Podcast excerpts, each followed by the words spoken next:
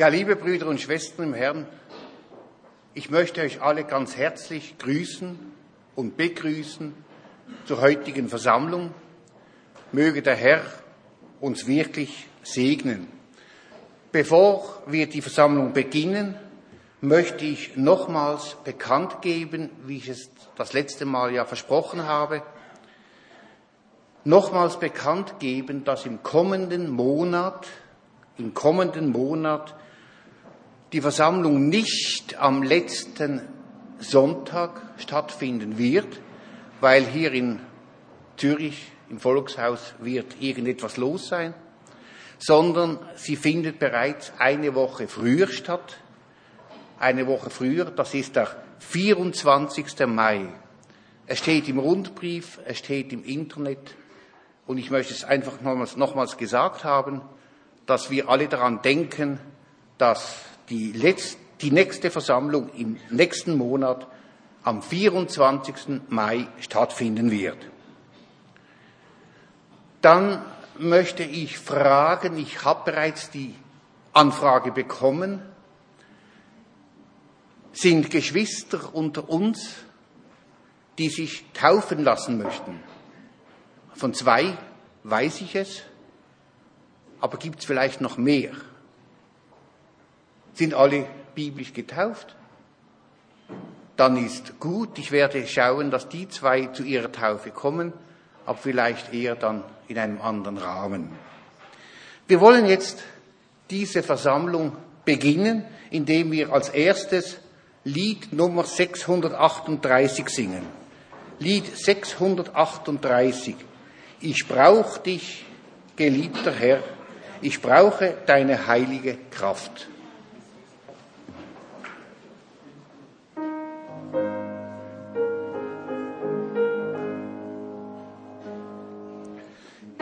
Ich brauch dich, geliebter Herr, ich brauche deine heilige Kraft, ich brauche dich mehr und mehr, weil sie ja alles in mir schafft. Ich brauch dich, ja, ich brauch dich, Herr, ich brauch dich täglich mehr und mehr. In dunkler Nacht, im Sonnenschein, sollst du mein Freund und Führer sein. Ich brauch dich, wenn der Tag erwacht und wenn ich spät die Sonne neigt. Ich brauch dich in der dunklen Nacht,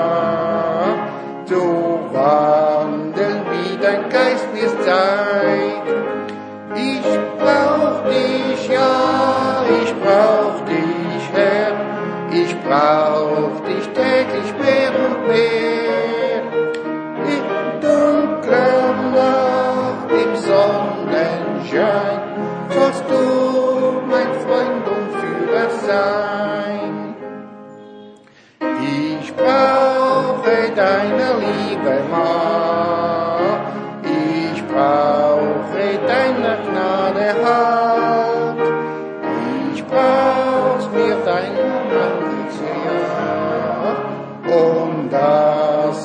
deine Stimme schallt. Ich brauch dich, ja, ich brauch dich, Herr, ich brauch dich täglich mehr und mehr. In, in dunkler Nacht, im Sonnenschein, sollst du mein Freund und Führer sein. Ich brauch dich, wo ich gehe und stehe, ich brauche deines Kreuzes Wort. Ich brauch dich in der Erde Wehe und in der Herrlichkeit deins dort. Ich brauch dich, ja, ich brauch dich, Herr, ich brauch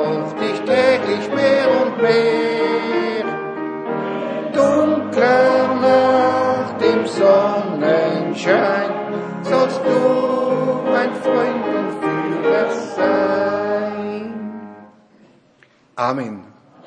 Wenn wir hier in der dritten Strophe am Anfang gesungen haben, ich brauche deiner Liebe Macht, ich brauche deiner Gnade Halt, ich brauch's, dass mir dein Antlitz lacht, dass mir deine Stimme schallt, dann ist, können wir nur Amen sagen. Denn ohne seine Gnade und ohne seine göttliche Liebe und die Macht der göttlichen Liebe vermögen wir nichts. Aber in, in ihm vermögen wir alles. Und darum muss das wirklich auch unser Gebet sein. Ich brauche deiner Liebe Macht. Ich brauche deiner Gnade Halt. Möge der Herr das heute Nachmittag in uns bewirken. Als zweites Lied singen wir noch 701. 701. Nimm du mich ganz hin. Auch das soll unser Gebet heute sein.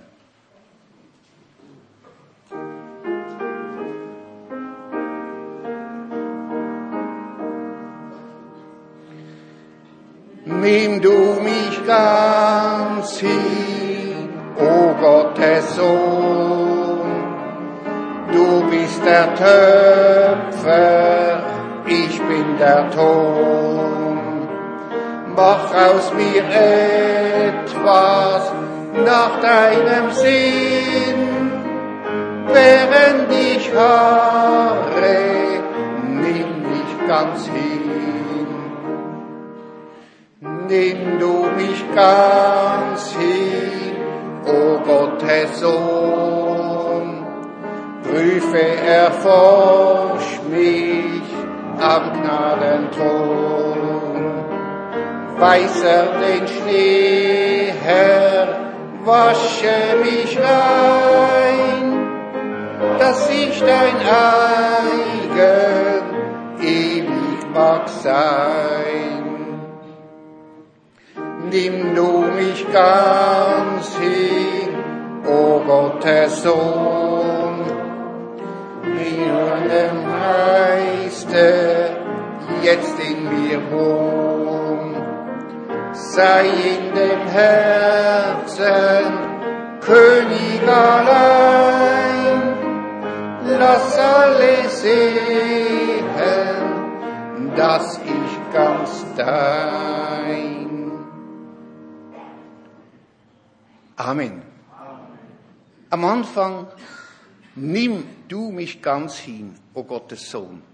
Das ist unser Gebet, das möge er auch heute Nachmittag an uns vollziehen, dass wir ganz in seine Gegenwart kommen können. Aber der letzte Vers, der letzte Teil, lass alle sehen, dass ich ganz dein. Und damit kommen wir zum Wort, wo geschrieben steht, nicht nur Hörer, sondern auch Täter. Man soll an uns sehen, wie Paulus es sagt, wir sollen geschriebene Briefe sein. Und das ist das, was wichtig ist dass alle sehen können, dass wir Gott gehören.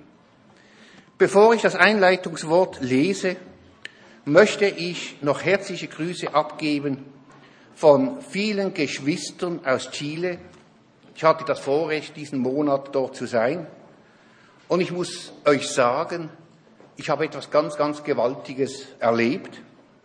Nicht nur, dass wir innige Gemeinschaft hatten, nicht nur, dass die Geschwister sich sehnen, Gemeinschaft zu haben, auch mit hier. Denn ich bin überzeugt, viele von unseren Geschwistern hören und sehen jetzt mit. Und ich möchte auch alle, die es online geschalten sind, herzlich begrüßen. Nein, ich habe es erlebt, dass diese Geschwister in gewissen Dingen in großer Not sind und Manchmal in einer Not, wo man sagen müsste, es gibt weder ein noch aus.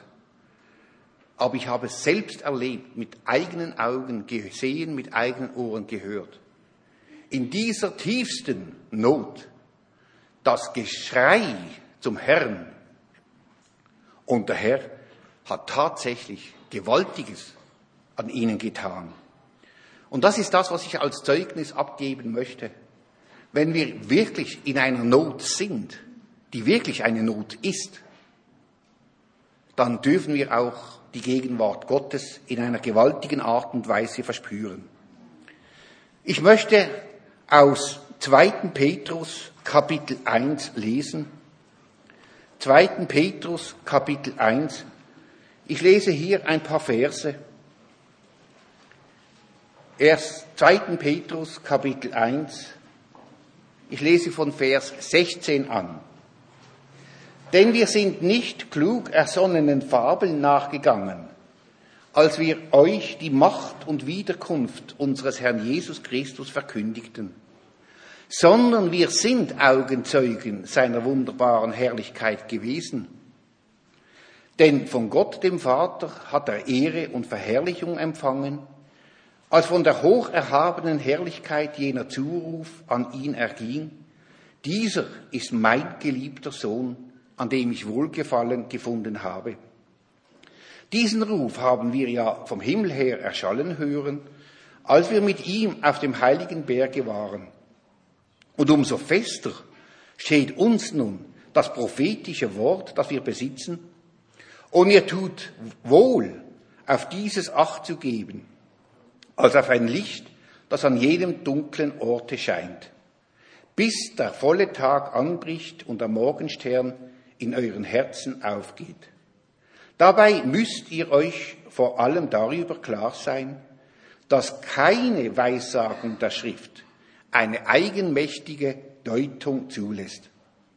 Denn noch niemals ist eine Weissagung durch menschlichen Willen ergangen, sondern vom Heiligen Geist getrieben haben Menschen von Gott aus geredet.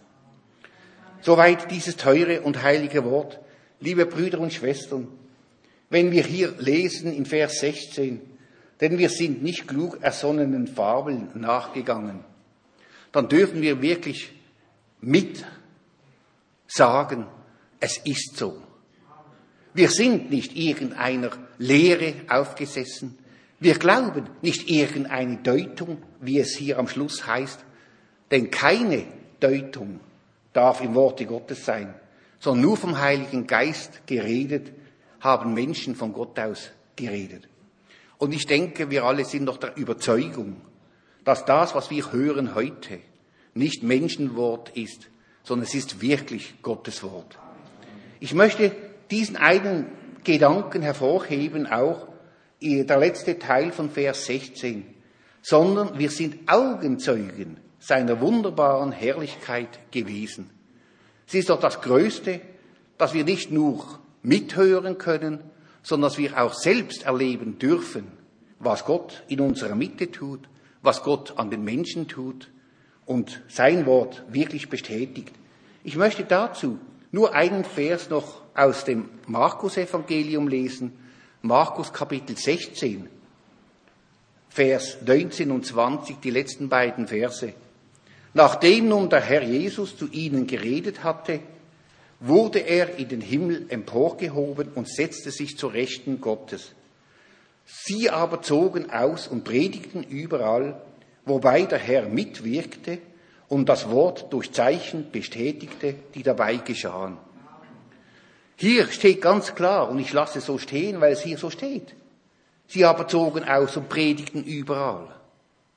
Aber ich tue der Bibel keine Gewalt an, wenn ich sage, dass auch wir, die nicht unbedingt predigen, aber hören und glauben, wenn wir das Wort, die Botschaft so glauben, wie sie uns gepredigt wird, liebe Brüder und Schwestern, dann dürfen auch wir Zeugen sein der Zeichen, die Gott in unserer Mitte und an uns tun kann.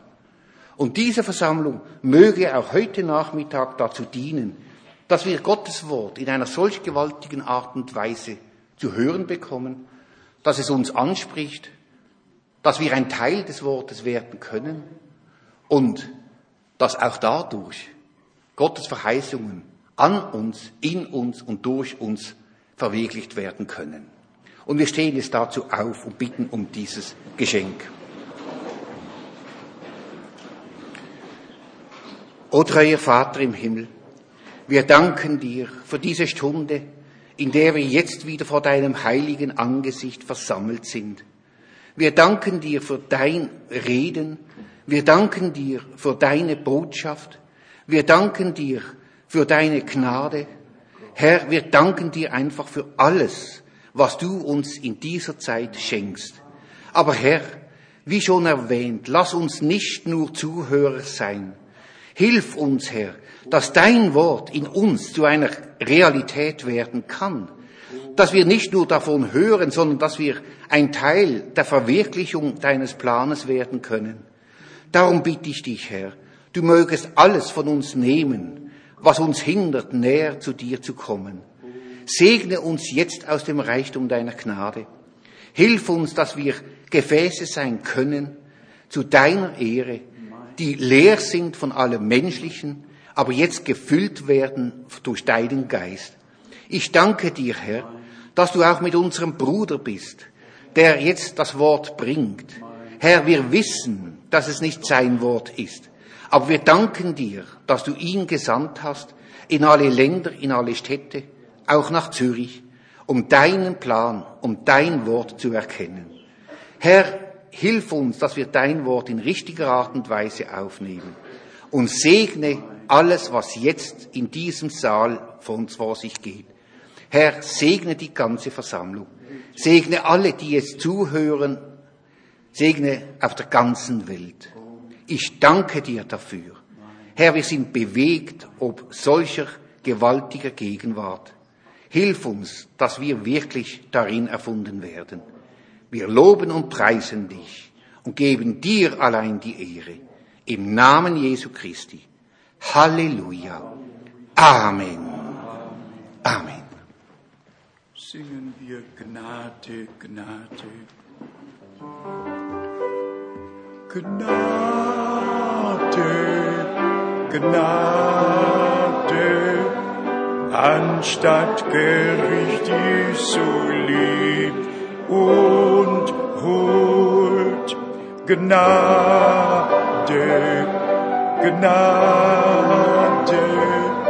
Gnade viel größer als meine Schuld. Glaube nur, glaube nur. Glaube glaube nur. Alles ist möglich, oh glaube nur. Glaube nur, glaube nur. Alles ist möglich,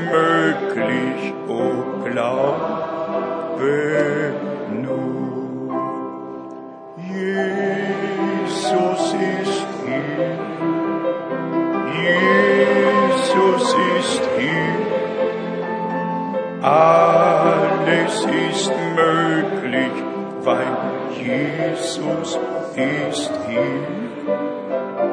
Jesus ist hier. Jesus ist hier. Alles ist möglich, weil Jesus ist hier. Und noch du bist würdig, du bist würdig. Du bist würdig. Du bist würdig. Du bist würdig, o oh Herr, hinzunehmen Preis und Ehre, Ruhm und Anbetung. Du bist würdig, o oh Herr, Glory, Glory, Halleluja,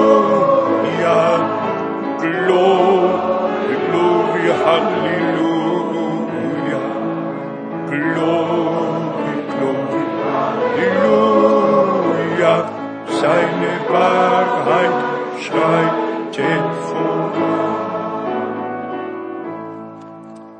Amen.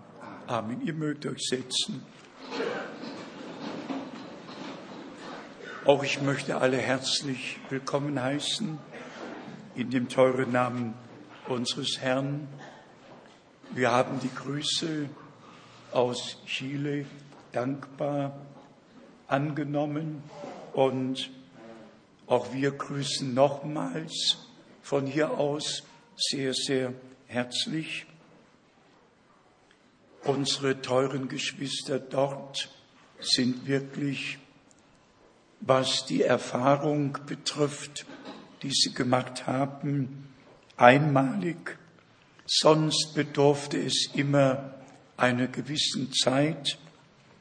Und dort geschah es tatsächlich von Gott gewirkt. Kein Mensch brauchte nachzuhelfen.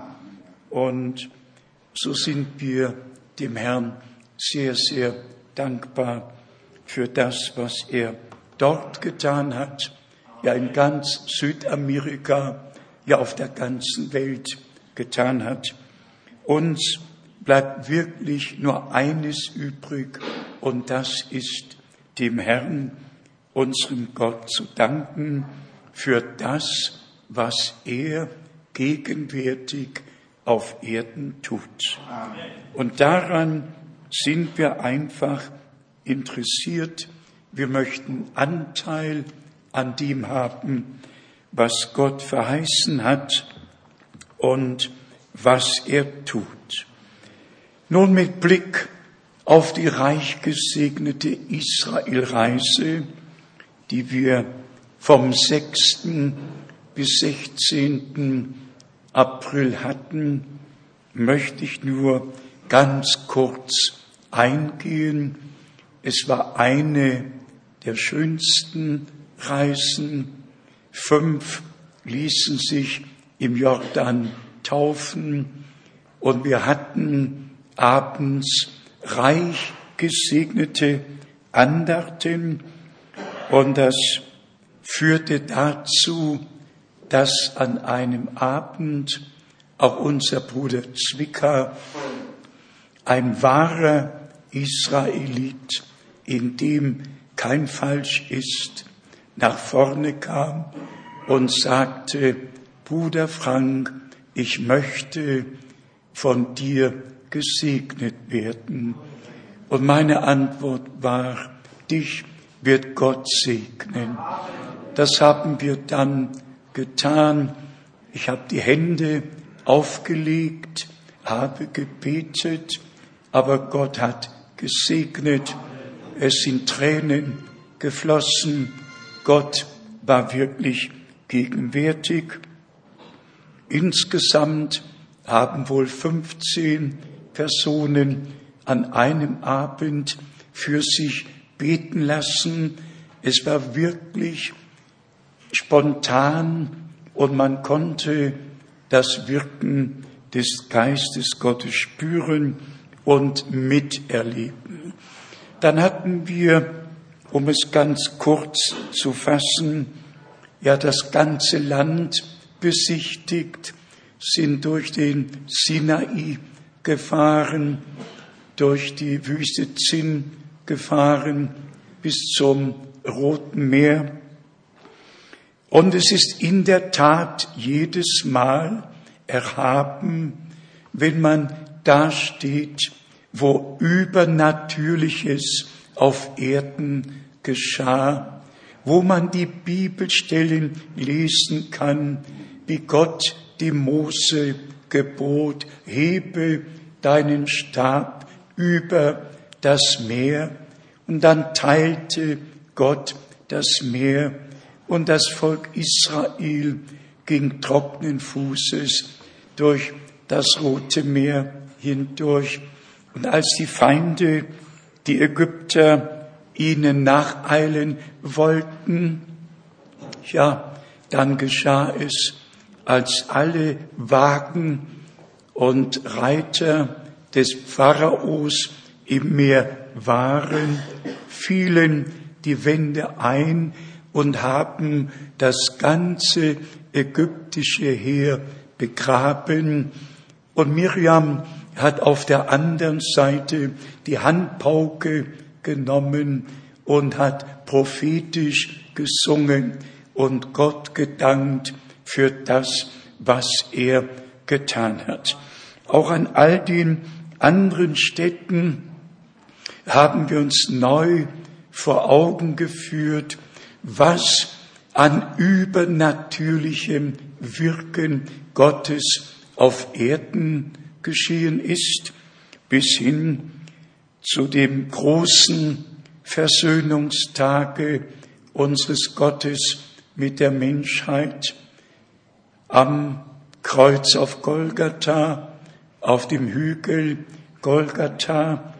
Wir waren in Gethsemane, waren auf dem Ölberg, haben auch den Leidensweg nachempfunden und dann, wie schon gesagt, der Höhepunkt bei einer Israelreise ist immer die Grabstätte und der Garten.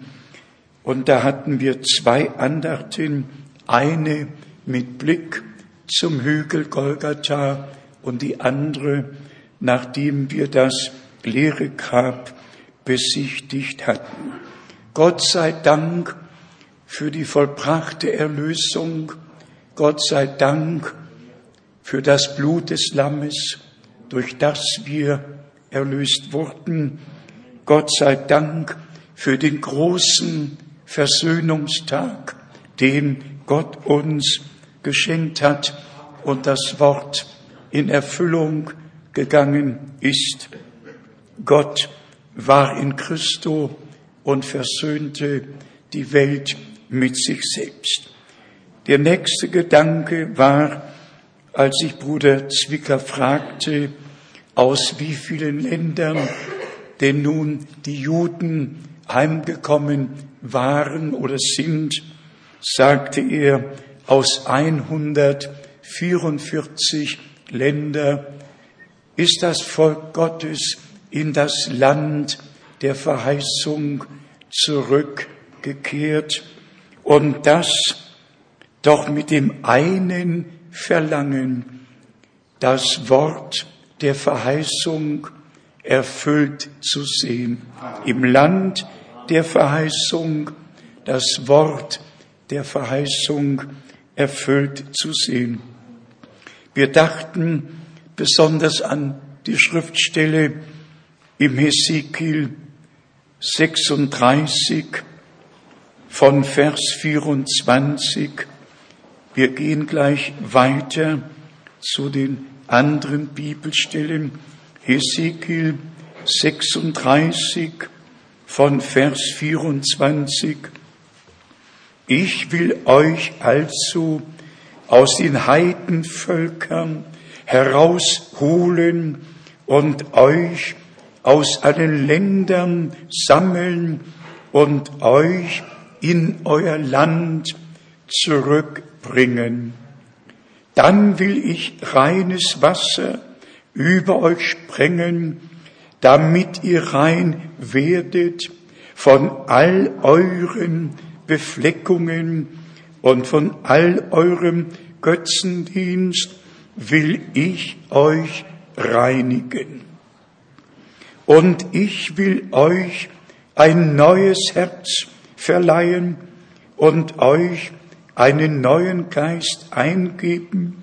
Das steinerne Herz will ich aus eurer Brust herausnehmen und euch dafür ein Herz von Fleisch verleihen. Dann kommt der Höhepunkt. Ich will meinen Geist in euer Inneres hineingeben und will solche Leute aus euch machen, die nach meinen Satzungen wandeln und meine Weisungen beobachten und tatsächlich ausführen. Und tatsächlich ausführen. Dann kommt die nächste Verheißung. Dann sollt ihr wohnen bleiben in dem Lande, das ich euren Vätern gegeben habe, ihr sollt mein Volk sein und ich will euer Gott sein. Wir haben es im letzten Rundbrief geschrieben, durch Glauben und Gehorsam kam Israel in den Besitz des verheißenen Landes.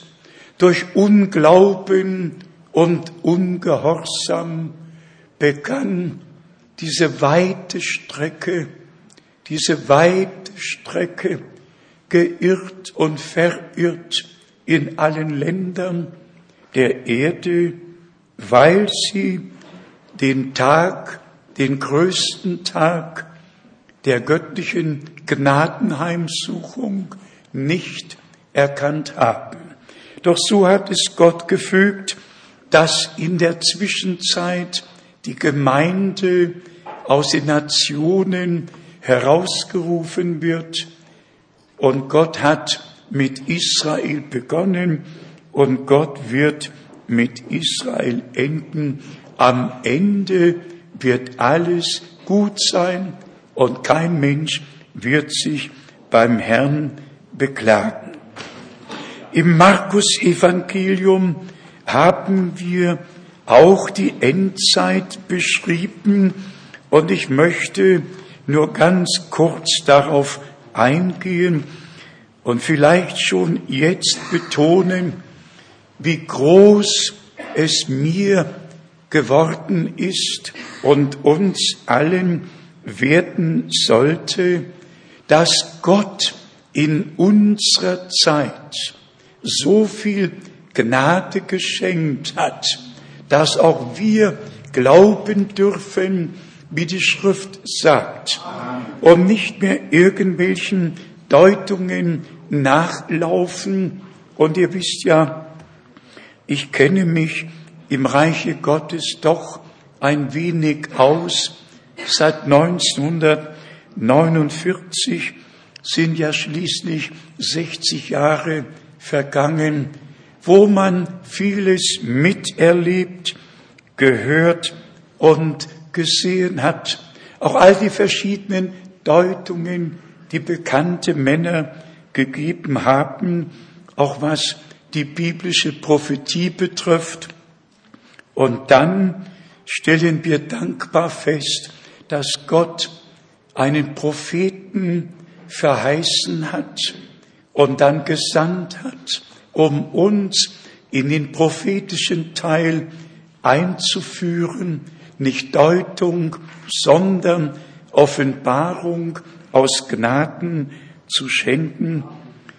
Ich will auch darauf nicht näher eingehen, aber es wird einfach weiter gedeutet, aber nicht in unserer Mitte. In unserer Mitte gilt das prophetische Wort, wie es auch eben in der Einleitung vorgelesen wurde. Und die biblische Weissagung gestattet einfach keine eigenmächtige Deutung, wirklich keine einzige. Die biblische Prophetie muss in der Erfüllung beobachtet werden und daran erkennen wir, dass Gott Heilsgeschichte macht und dass sich erfüllt, was er zugesagt hat. Hier im Markus Evangelium, dem 13. Kapitel, lesen wir von Vers 27, Markus 13, von Vers 27, und dann wird er die Engel aussenden und seine Auserwählten von den vier Windrichtungen her versammeln, vom Ende der Erde bis zum Ende des Himmels.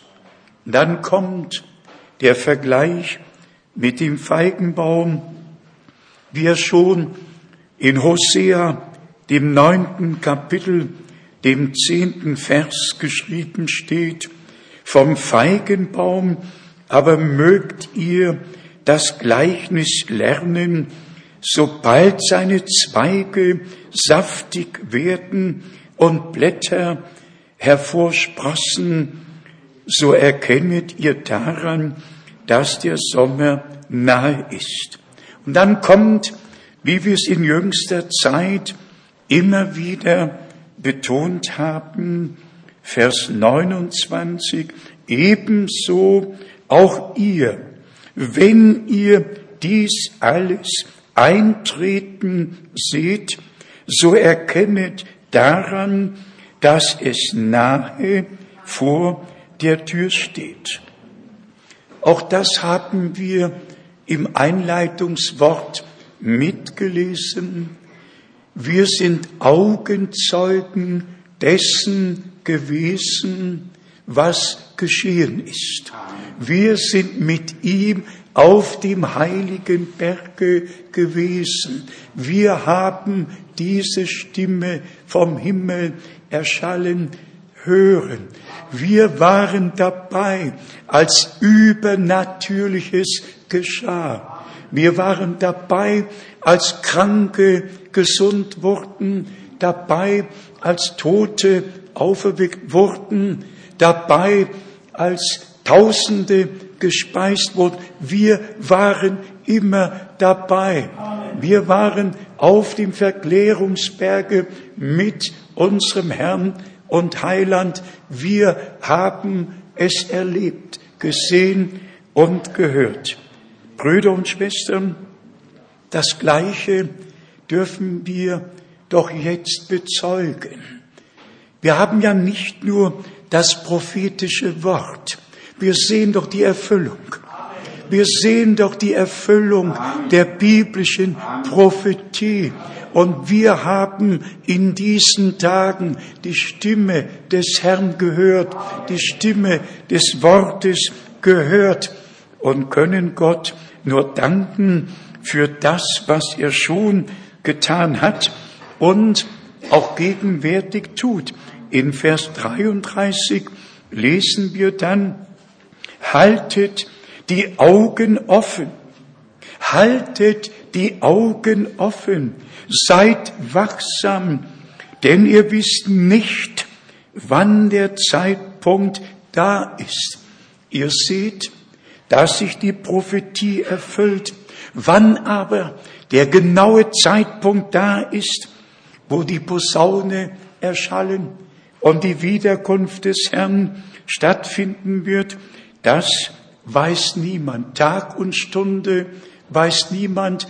Doch unser Herr spricht uns alle an in Lukas 21 und sagt noch einmal, wenn ihr seht, dass das alles geschieht, so hebet eure Häupter empor, denn ihr wisst, dass sich eure Erlösung naht. Haltet die Augen offen. Seht die Erfüllung der biblischen Prophetie, auch insgesamt, nicht nur an Israel, aber darauf gehen wir auch nicht näher ein.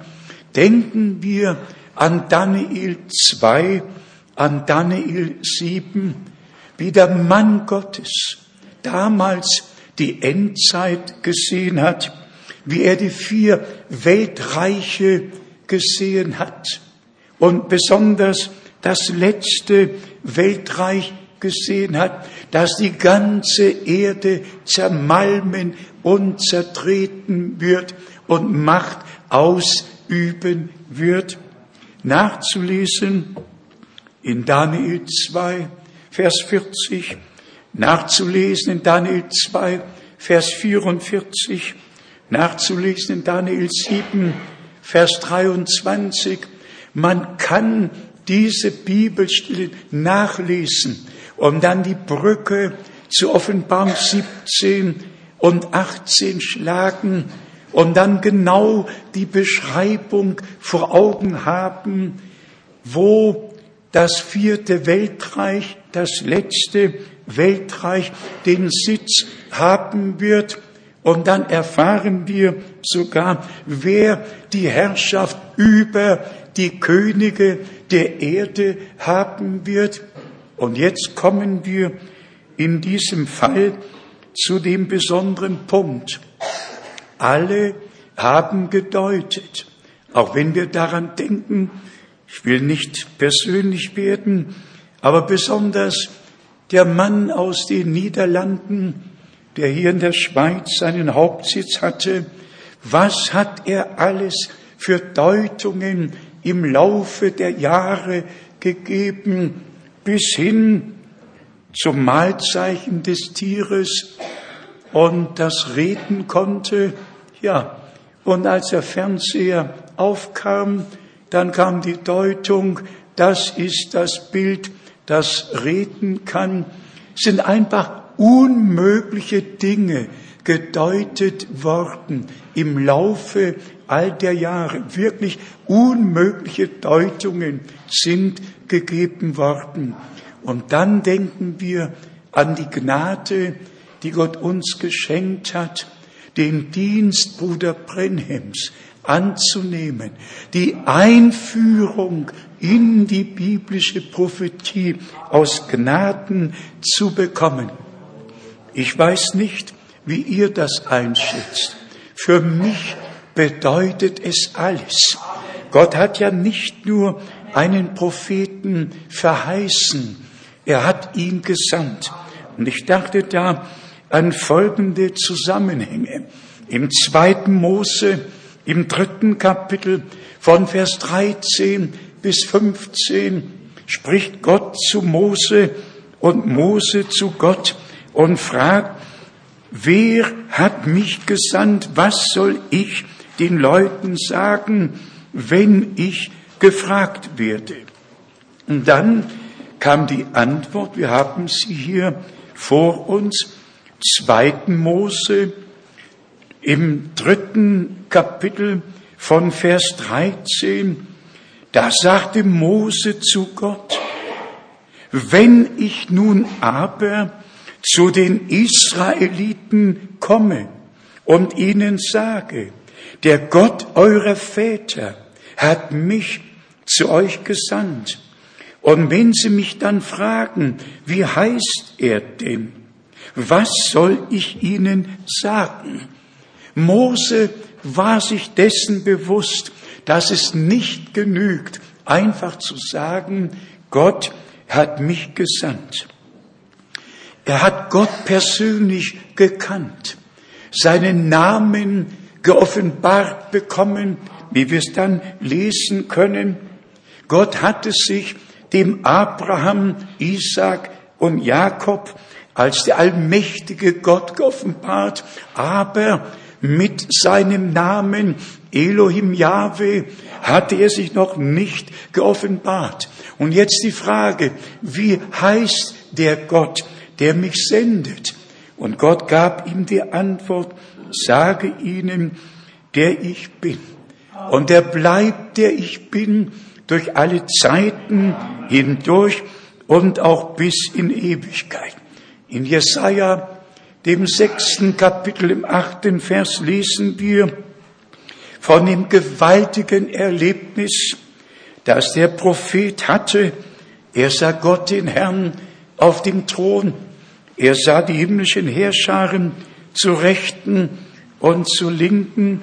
Und dann lesen wir in Vers 8, von der Sendung, die er bekommen hat. Brüder und Schwestern, es geht heute nur noch darum, zu erkennen, ob in unserer Zeit die biblische Prophetie auch darin Erfüllung gefunden hat, dass Gott vor dem großen und schrecklichen Tag des Herrn einen Propheten gesandt hat, der uns die letzte Botschaft brachte und damit verbunden, dass diese Botschaft dem zweiten Kommen Christi vorausgehen wird.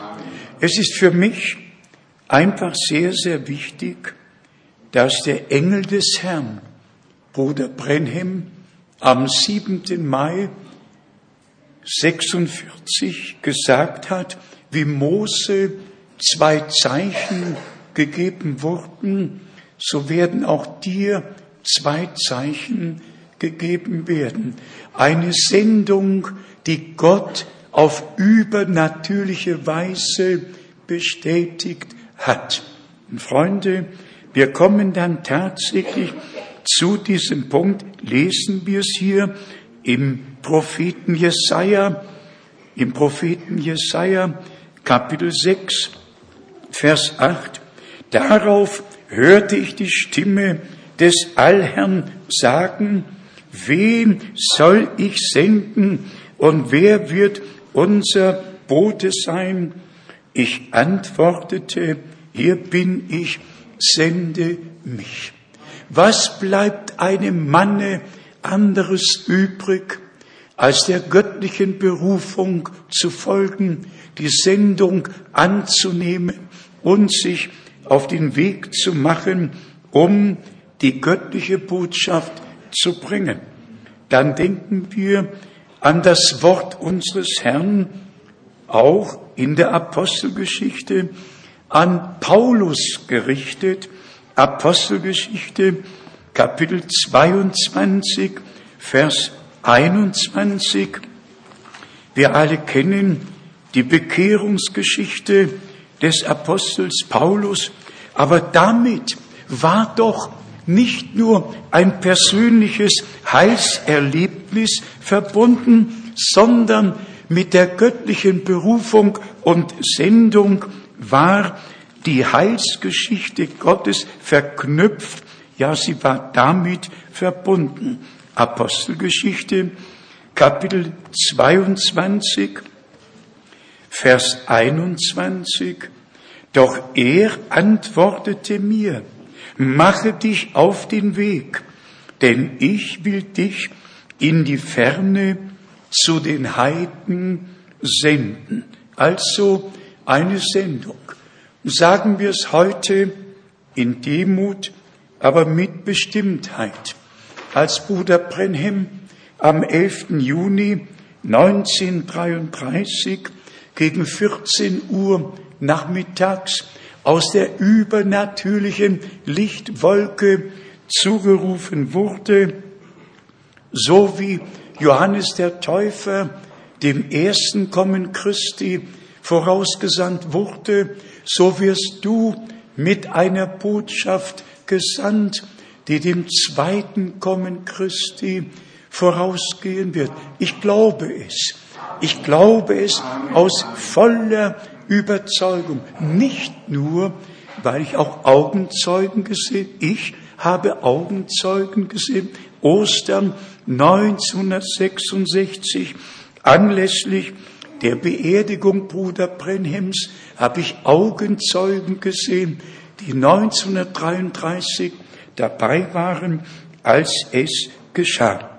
Also nicht irgendwo in einem abgelegenen Winkel, sondern ganz offen bei einer Taufhandlung, in der etwa 300 getauft werden sollten und etwa 4000 Menschen am Ufer des Ohio-Flusses standen und alle, ohne Ausnahme, alle haben das übernatürliche Licht gesehen.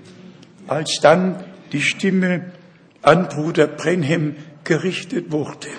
Doch damit ist es ja noch nicht getan, denn die gesamte, die gesamten Worte, wenn man sie zusammenfassen möchte, lauten ja, dass die Botschaft, und Bruder Brennem hat es ja auch betont, nicht du, sondern die Botschaft wird dem zweiten Kommen Christi vorausgehen.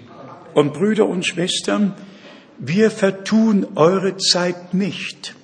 Glaubt es mir, die göttliche Botschaft, die Gott gegeben hat, die tragen wir tatsächlich in alle Welt hinaus und in alle Länder hinein. Es ist der letzte Ruf, der jetzt an die Gemeinde aus den Nationen ergeht. Und so wie Israel aus allen Völkern gesammelt wird, so wird die Brautgemeinde aus allen Völkern, Sprachen und Nationen herausgerufen. Und dann haben wir im zweiten Korinther, im dritten Kapitel, die Aussage des Apostels Paulus, dass Gott uns die Kraft verleiht, die stammt nicht von uns, die kommt immer von Gott. Jeder Dienst, jede Berufung, jede Sendung muss und hat ihren Ursprung in Gott, dem Herrn, dessen Heilsplan zur Ausführung kommen muss und wir dürfen es aus Gnaden miterleben. Erstens im zweiten Korintherbrief, dem dritten Kapitel, hier lesen wir von Vers 6, er ist es auch, der uns tüchtig gemacht hat zu Dienern des neuen Bundes, nicht des Buchstabens, sondern des Geistes. Denn der Buchstabe tötet, der Geist aber macht lebendig. Und dann kommt die Einführung, auch mit Bezug auf Israel, die Gesetzgebung und was Mose getan hat, dass er eine Decke auf sein Angesicht legte. Und dann lesen wir von Vers 11, denn wenn das Vergängliche Herrlichkeit besitzt, so muss das Bleibende in einer noch weit größeren Herrlichkeit dastehen. Wir haben es mit dem Bleibenden zu tun. Es wird keine Decke mehr hingetan. Die Decke ist weggenommen worden. Und gehen wir zu Offenbarung 1, Offenbarung Jesu Christi. Die Verhüllung, die Decke ist weggenommen worden. Und hier steht dann in Vers 13 geschrieben, und machen es nicht wie Mose, der eine Decke auf sein Gesicht legte, damit die Israeliten nicht das Ende des verschwindenden Glanzes wahrnehmen konnten. Jetzt kommt's. Indessen ihr geistliches Denken ist verhärtet worden, denn bis auf den heutigen Tag ist dieselbe Decke immer noch da. Wenn die Schriften des alten Bundes vorgelesen werden und wird nicht abgetan, weil sie nur in Christus weggenommen wird. Es nützt nicht, wenn wir die Schriften des Alten Testaments nur lesen, die Offenbarung Jesu Christi muss einfach dazukommen. Die gehört dazu. Und wir haben es jetzt auch an der Klagemauer ganz neu erlebt. Und wir haben auch dabei geweint.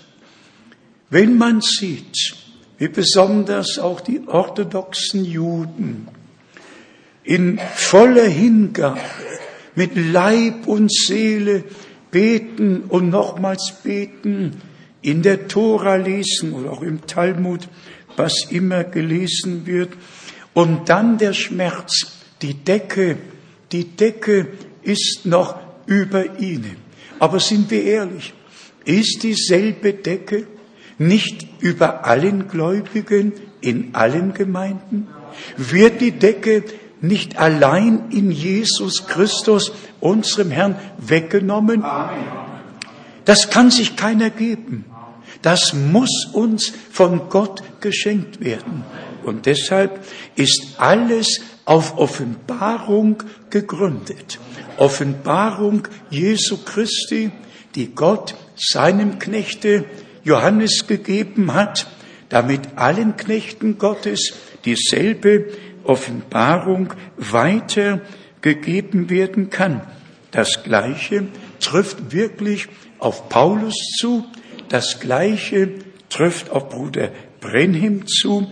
Sie sind Männer Gottes, die in den, in das Haus Gottes, in den Dienst Gottes direkt gestellt wurden und für uns in dieser Zeit ganz besonders wichtig, auf das zu hören, wirklich genau zu hören, was der Geist den Gemeinden jetzt zu sagen hat und im Glaubensgehorsam erfunden zu werden. Wir haben es ja im letzten Rundbrief auch betont, wenn eine Braut sich auf den Hochzeitstag zubereitet, dann geht's ganz zum Schluss wirklich nicht mehr um das, was Leute sagen oder nicht sagen, sondern darum, im Gewand, ja, ohne Flecken, ohne Runzel, dem Bräutigam zu begegnen. Und das ist die Situation, in der wir uns jetzt befinden. Und dazu können wir direkt aus dem zweiten Korinther lesen, aus dem fünften und dann aus dem sechsten Kapitel, zuerst zweiter Korinther, fünftes Kapitel von Vers 14. Hier steht geschrieben, denn die Liebe Christi drängt uns, weil wir uns von der Überzeugung leiten lassen, einer ist für alle gestorben, folglich sind sie alle gestorben. Und dann kommt Vers 15, und er ist darum für alle gestorben, damit die, damit die, welche leben, nicht mehr sich selbst leben, sondern dem, der für sie gestorben und auferweckt geworden ist. Also nicht nur gläubig sein, sondern mit Christus gekreuzigt, mit ihm gestorben, mit ihm begraben, mit ihm zu einem neuen Leben auferstanden, damit so der Wille Gottes aus Gnaden geschehen kann. Das nehmen wir so von Gott auf und an.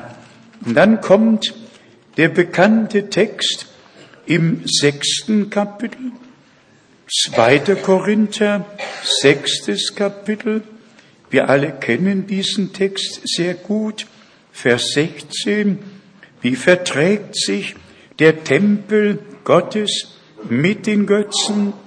Wir sind ja doch der Tempel des lebendigen Gottes, wie Gott gesagt hat, ich werde unter ihnen wandeln, äh, wohnen und wandeln und will ihr Gott sein und sie sollen mein Volk sein.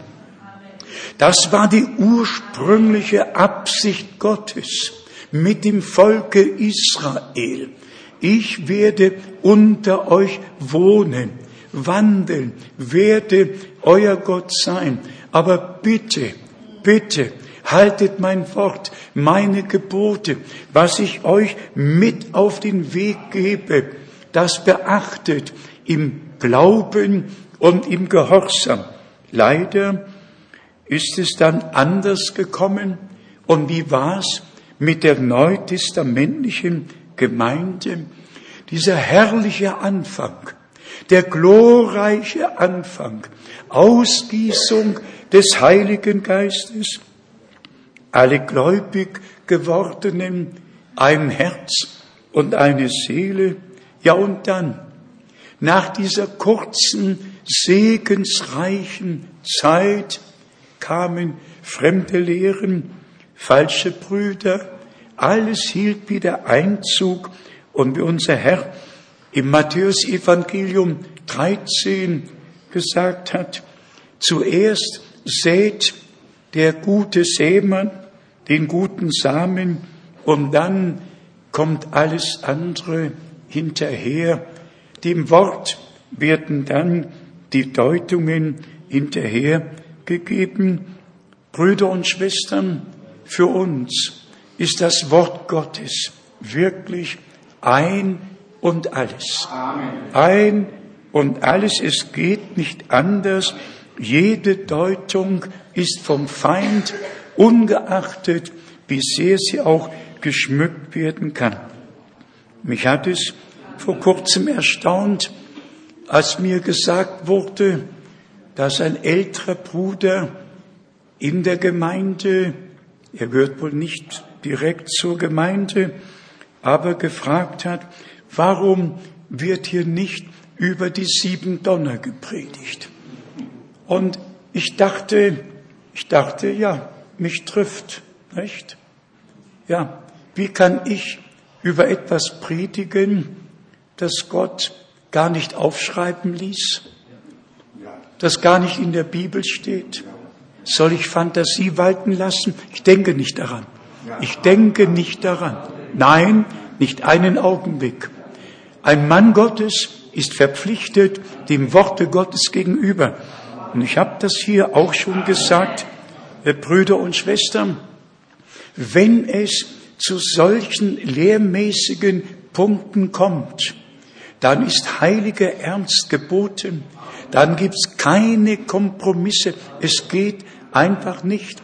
Und ich sage es vielleicht schon zum achten oder neunten Mal, ich habe es nicht gezählt. Aber gerade, gerade was dieses Problem betrifft, es gibt so viele Deutungen und alle meinen, es sei eine Offenbarung. Offenbarung ist Offenbarung, Deutung ist Deutung. Und das ist der himmelweite Unterschied. Und ich hoffe zu Gott, dass wir diesen Unterschied erkannt haben. Und wenn ich im Anschluss an das, was wir von Paulus gelesen haben, ich will dich zu den Heiden senden und dann sogar gesagt, du sollst ihnen die Augen öffnen. Du sollst ihnen die Augen öffnen. Lest doch mal nach. So steht's geschrieben.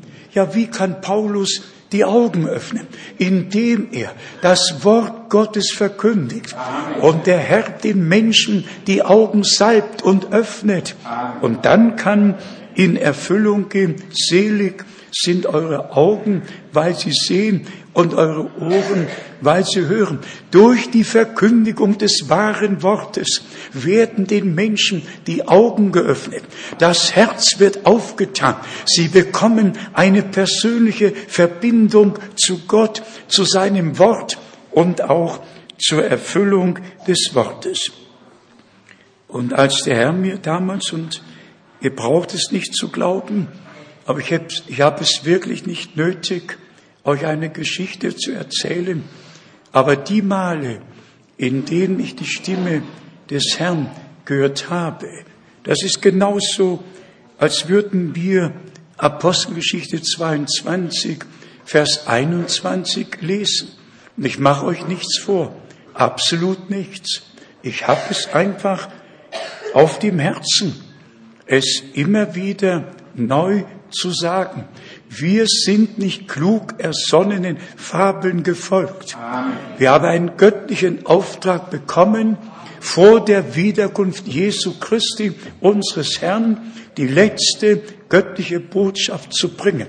Und dazu gehört alles. Jede Lehre, jede Praxis, alles, wie es in der Urgemeinde war, so muss es wieder bei der Gemeinde sein, in der alles in den ursprünglichen Stand zurückversetzt werden wird, ja in unserer Zeit zurückgebracht wird. Und dann gehört es auch dazu, was im zweiten Korinther, dem siebenten Kapitel geschrieben steht, im ersten Vers. Da wir nun solche Verheißungen haben, Geliebte, wollen wir uns von jeder Befleckung des Fleisches und des Geistes reinigen und völlige Heiligung bei uns schaffen in der Furcht Gottes. Beides, beides. Völlige Absonderung, wie aus den Versen 14 bis 18 in Kapitel 6 hervorgeht. Und dann, da wir nun solche Verheißungen haben, Bezug nehmen auf das, was vorher steht, nämlich Herausrufung. Geht aus ihrer Mitte heraus, rühret nichts Unreines an, so will ich euch aufnehmen. Und ich will euch ein Vater sein, eine Verheißung, herausgerufen. Ich will euch aufnehmen. Ich will euch Vater sein. Ihr sollt mir Söhne und Töchter sein. Eine Verheißung. So spricht der Herr, der allmächtige Gott. Und diese Verheißungen haben wir aufgenommen im Glauben. Wir haben den Ruf gehört. Wir sind herausgekommen und sind jetzt dabei, durch das Wasserbad im Wort gereinigt zu werden. So gewiss in Epheser 5, Vers 27 geschrieben steht, dass der Herr seine Gemeinde ohne Flecken und ohne Runzel vor seinem Angesicht darstellen wird. So gewiss haben wir jetzt gelesen, dass wir uns von jeder Befleckung des Fleisches und des Geistes reinigen dürfen und völlige Heiligung bei uns schaffen in der Furcht Gottes. Keine Vermischung mehr, sondern in Ehrfurcht das Wort des Herrn hören und glauben und in die Tat umsetzen. Dazu möchte ich aus der Apostelgeschichte noch kurz einige Verse lesen aus der Apostelgeschichte, dem zehnten Kapitel und dann auch dem elften Kapitel, um uns zu zeigen, wie unsere Brüder am Anfang die Worte der Schrift miteinander verbunden haben und gezeigt, dass sich alles so erfüllte, wie geschrieben steht. In Apostelgeschichte, dem zehnten Kapitel von Vers 33 lesen wir die bekannte Geschichte mit Cornelius und seinem Hause. Doch bitte achtet jetzt genau auf das, was hier berichtet wird. Da habe ich mich auf der Stelle, dann habe ich auf der Stelle zu dir gesandt und bin dir dankbar dafür, dass du gekommen bist. Jetzt haben wir uns nun alle hier vor Gottes Angesicht eingefunden, um alles zu vernehmen, was dir vom Herrn aufgetragen worden ist. Wir würden sagen, ein ungläubiger Mann, ein Hauptmann, ein Römer. Und siehe da, der Herr hatte doch mit ihm gesprochen und ihm den Auftrag gegeben, Simon zu holen, und der wird Worte reden, die gehört werden sollten. Und hier steht's geschrieben.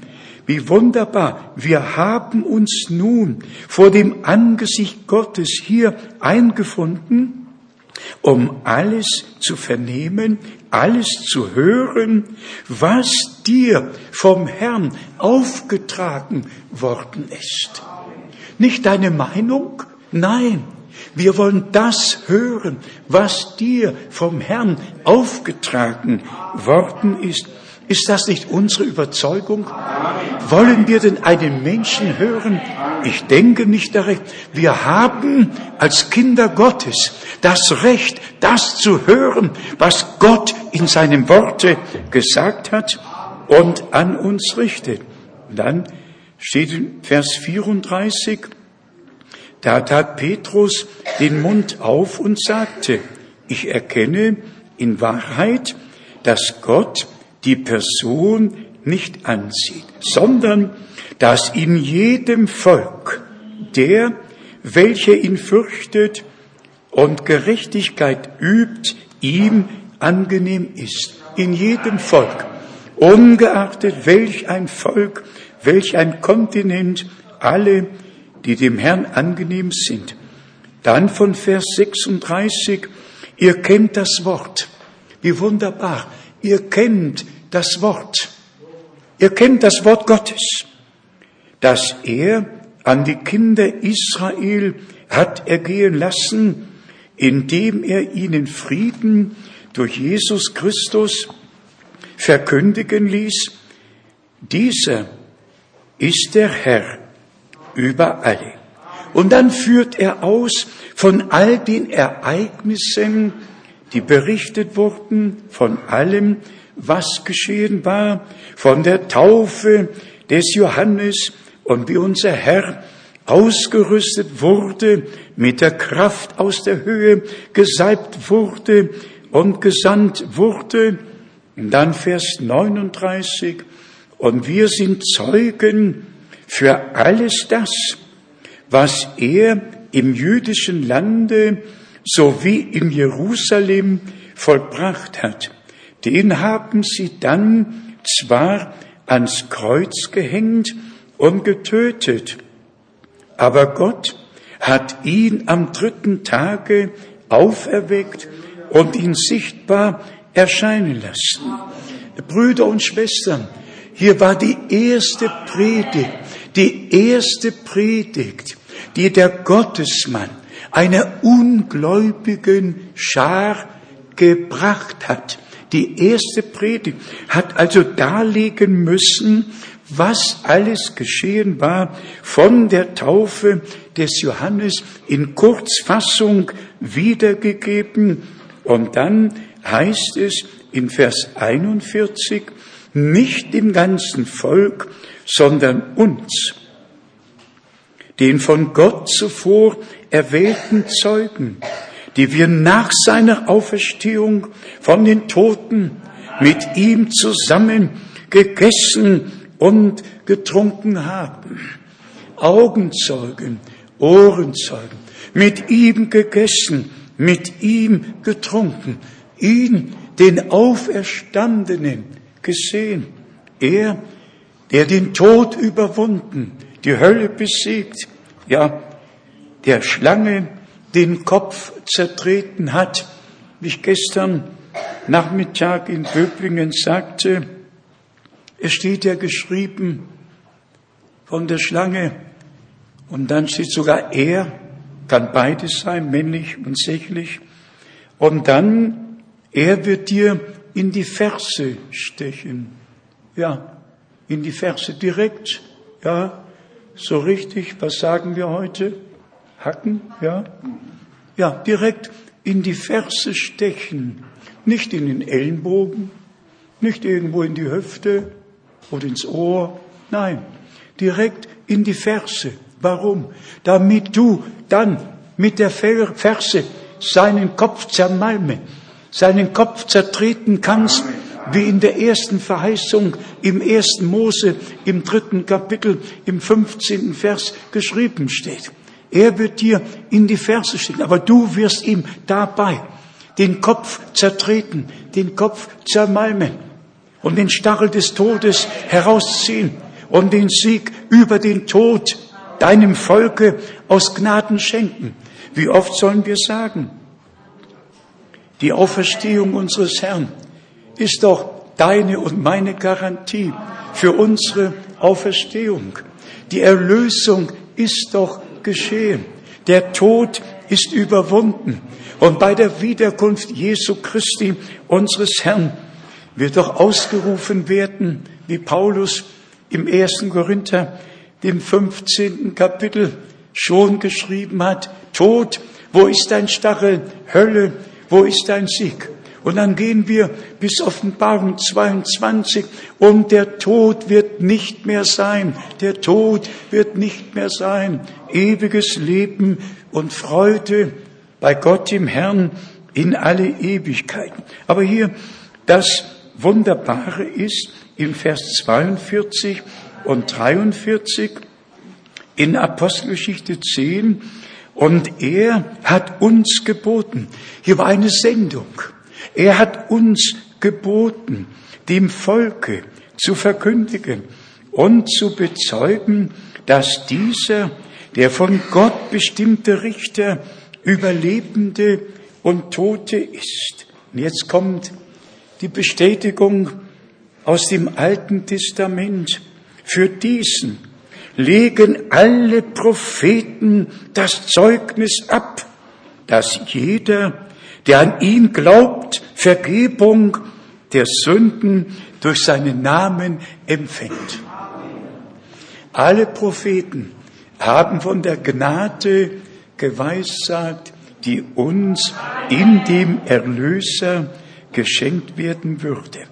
Und das Schöne ist, dass die Predigt so gewaltig geistgewirkt war, dass für Verstandesüberlegung keine Zeit mehr geblieben ist. Nur der Glaube. Und der Glaube wurde zur Offenbarung und hat das übernatürliche Erlebnis der Geistestaufe in der ersten Predigt nach sich gezogen.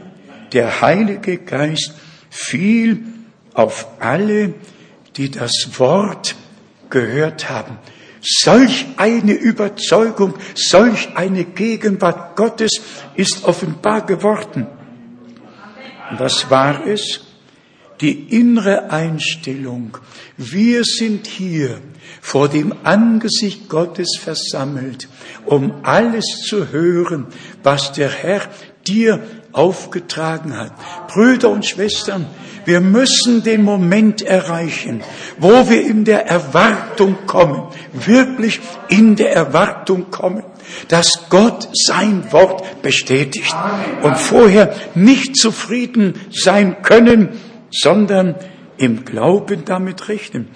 Aber es geht noch weiter, Brüder und Schwestern, nämlich hier in Apostelgeschichte dem elften Kapitel, Apostelgeschichte, im elften Kapitel steht in Vers 15 und 16 geschrieben, während ich dann zu reden begann, fiel der Heilige Geist auf sie ebenso wie auch auf uns im Anfang.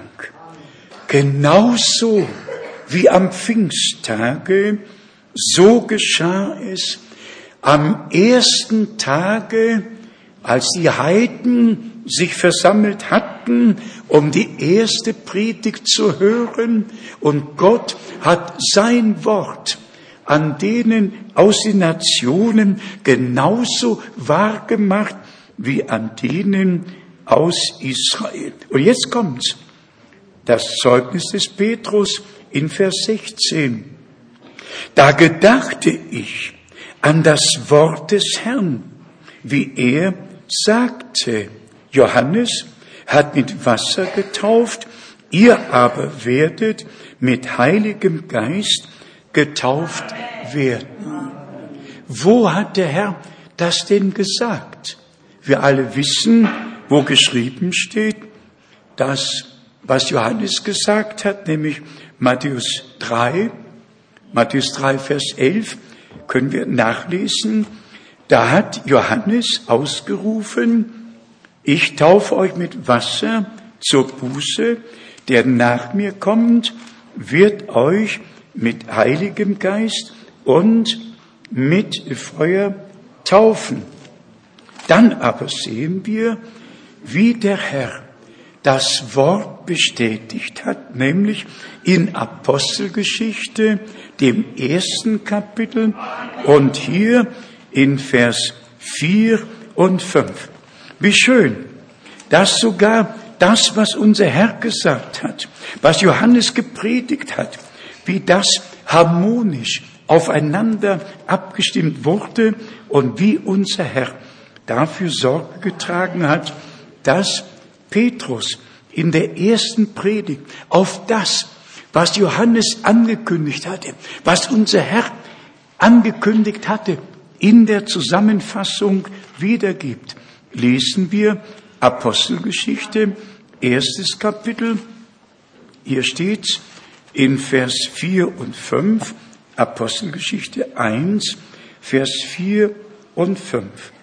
Als er so mit ihnen zusammen war, gebot er ihnen, sich von Jerusalem nicht zu entfernen, sondern die Erfüllung der Verheißung des Vaters abzuwarten, die ihr, so lauteten seine Worte, von mir vernommen habt. Und jetzt bezieht sich unser Herr auf das Zeugnis des Johannes und sagt, denn Johannes hat mit Wasser getauft, ihr aber werdet mit Heiligem Geist getauft werden, und zwar nicht lange nach diesen Tagen.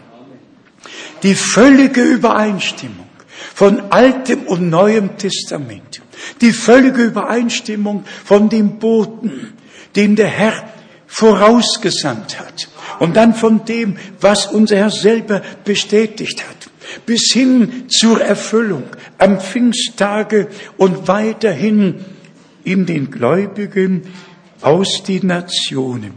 Diese völlige Übereinstimmung, die Gott uns durch die übernatürlichen Erlebnisse vor Augen führt. Ich danke Gott für die Berichterstattung aus den ersten Tagen, von der Zeit, wo es alles begann. Aber seid einmal ehrlich, wenn wir nicht von dem berichten könnten, was Gott in unserer Zeit getan hat und tut, dann wären wir arm dran. Das, was Gott an Israel getan hat, was am Anfang geschah, können alle Prediger den Leuten verkündigen. Die Frage ist, wer hat das Wort der Stunde? Wer hat die göttliche Botschaft? Wer hat die Verheißungen, auf die es jetzt ankommt? Wir werden uns damit nicht näher befassen, aber es liegt mir wirklich auf dem Herzen. Alles so biblisch, so biblisch zu belegen, ein solch biblisches Fundament zur Verfügung zu stellen, dass wir alle sicher sind und wissen, so hat Gott es verheißen und so geschieht es in unseren Tagen. Noch aus dem Epheserbrief, dem dritten Kapitel, um uns Mut zu machen, vorwärts zu gehen mit dem Herrn.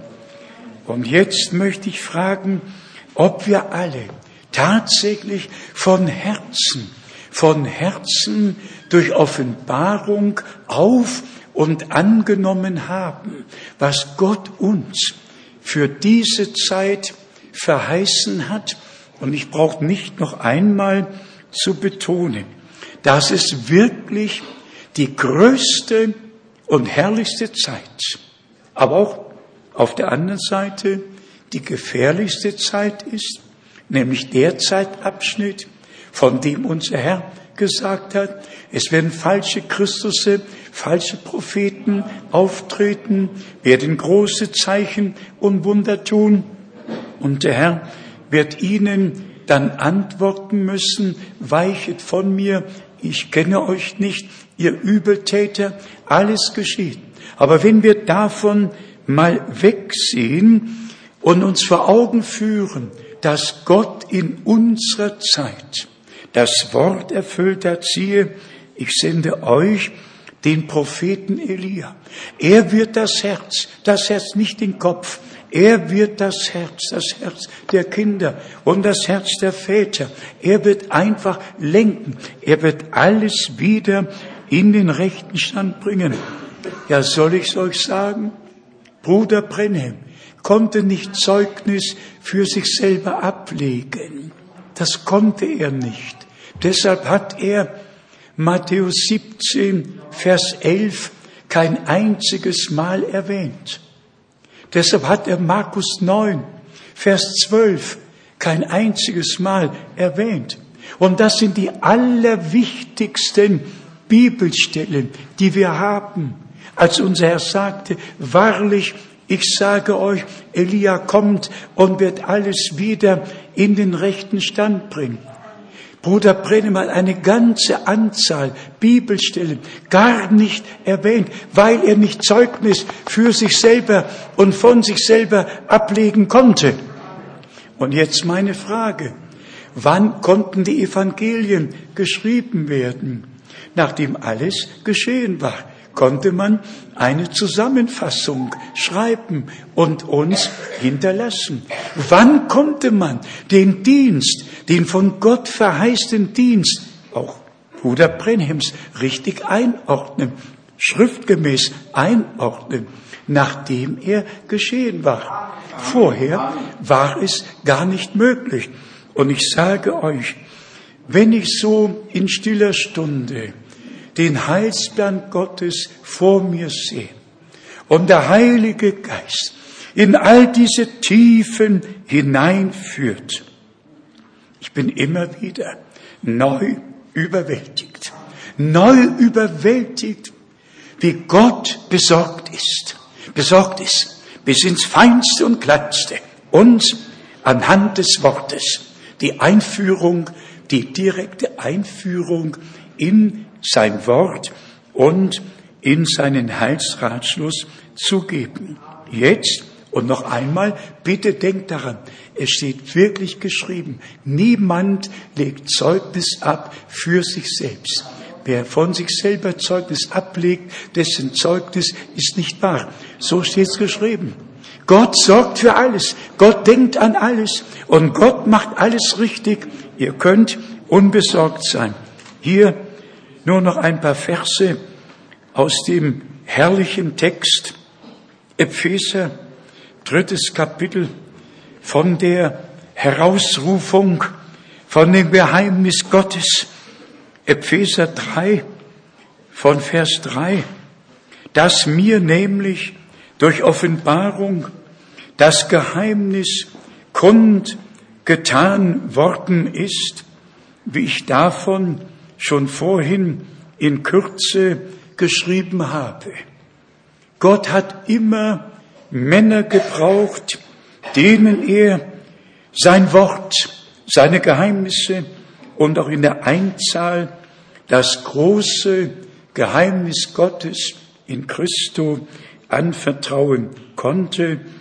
Und dann in Vers 5, dass in früheren Zeitaltern den Menschenkindern nicht kundgetan worden ist, wie es jetzt seinen heiligen Aposteln und Propheten geoffenbart worden ist.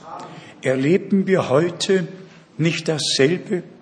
Was in den vergangenen Zeitaltern nicht geoffenbart, nicht kundgetan wurde, weil die Zeit der Erfüllung noch nicht da war.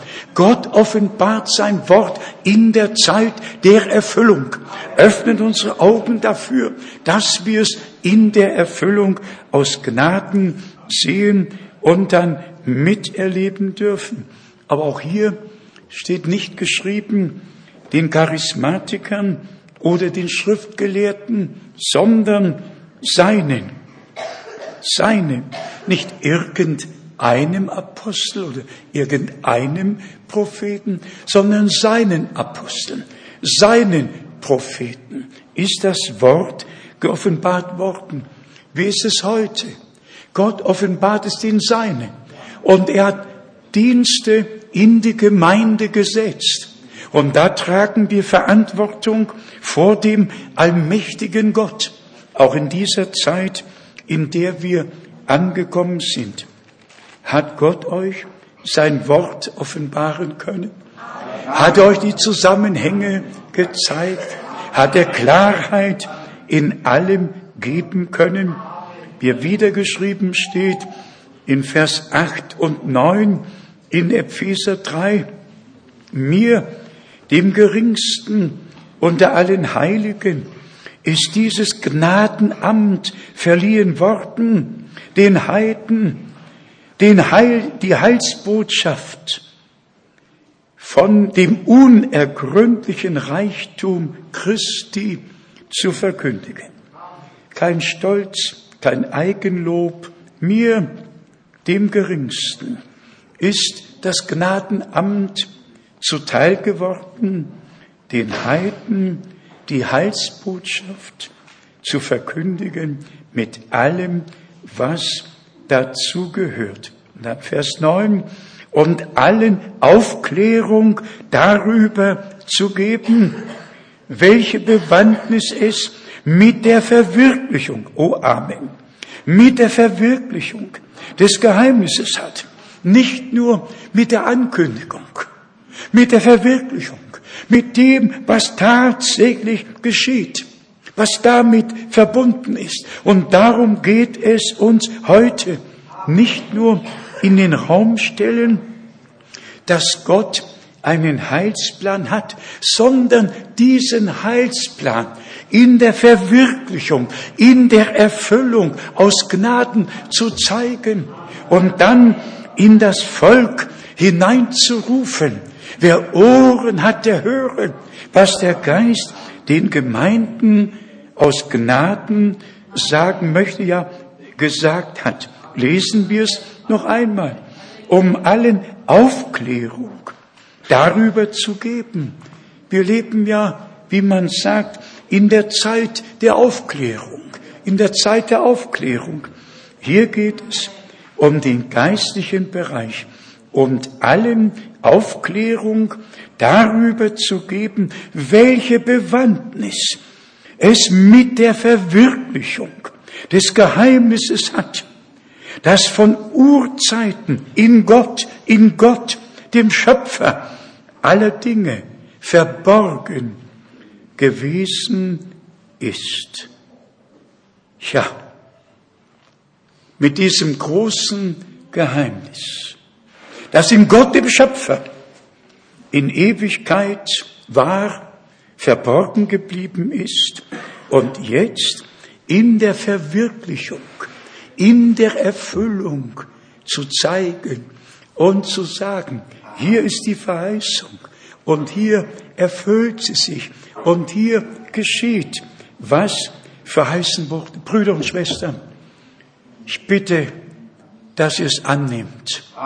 Wir leben in der Zeit, nicht wo Menschengeist forscht und deutet, sondern in der Zeit, wo der Heilige Geist uns in den ganzen Heilsplan Gottes und in die Verwirklichung dieses Heilsplanes hineinführt. Was bleibt uns weiter übrig, als Gott von Herzen zu danken und im Glauben vorwärts zu gehen? Ganz zum Schluss muss noch erfüllt werden, was in Vers 10 geschrieben wird, damit nunmehr den Gewalten, und Mächten in den Himmelsräumen durch die Gemeinde die vielgestaltige Weisheit Gottes kundgetan werde. Alle Mächte sind besiegt, sind zum Schemel seine Füße gelegt worden. Aber durch die Gemeinde soll der Beweis erbracht werden, dass Gott Recht hat, dass Gottes Wort in der Verwirklichung begriffen ist und dass Gott tut, was er verheißen hat. Und dann in der Zusammenfassung Vers 11 diesen Vorsatz, den er von Ewigkeit her gefasst hatte, hat er zur Ausführung gebracht in Christus Jesus, unserem Herrn, und bringt ihn heute zur Ausführung in der Gemeinde durch Jesus Christus, unseren Herrn. Das, was er vor Grundlegung der Welt geplant hat, vor einem Sündenfall, vor der Schöpfung, als noch nichts da war, noch gar nichts da war, hat Gott den Heilsplan schon vor Augen gehabt und hat ihn dann und führt ihn jetzt im Laufe der Zeit zu Ende sagen wir es noch einmal. Gott sei Dank für dieses herrliche Wort. Gott sei Dank für alle Zusammenhänge, für alle Zusammenhänge, Altes und Neues Testament. Wie ich eben schon sagte, der Dienst des Boten. Und dann der Herr bestätigt es. Und dann wird's erlebt, dann wird's erlebt im Hause des Cornelius. Und immer kommt es auf das an, was unser Herr, besonders im Johannesevangelium, im 13. Kapitel, Vers 20 gesagt hat. Wenn ihr, wenn ich jemand sende und ihr ihn aufnimmt, lesen wir diesen Vers noch zum Schluss. Eigentlich möchte ich die ganze Bibel lesen. Ich möchte alle Worte lesen. Ja, es ist, ist einfach so gewaltig. Ich kann nichts dafür. Ich bin überwältigt, überwältigt von dem Wort des Herrn, von all den Zusammenhängen, die wir in der Heiligen Schrift finden. Und hier im Johannesevangelium, dem 13. Kapitel, hat der Herr es doch gesagt. Wahrlich, wahrlich, ich sage euch, wer dann, wenn ich jemand sende, ihn aufnimmt, der nimmt mich auf. Wer aber mich aufnimmt, nimmt den auf, der mich gesandt hat. Eine göttliche Sendung muss angenommen werden. Sie muss aufgenommen werden, um in den Besitz dessen zu kommen, was sie denn ausrichten sollte, was sie ausrichten sollte. Und dann geht in Erfüllung mein Wort, das von mir ausgeht, wird nicht leer zu mir zurückkehren, sondern es wird ausrichten, wozu es gesandt wurde.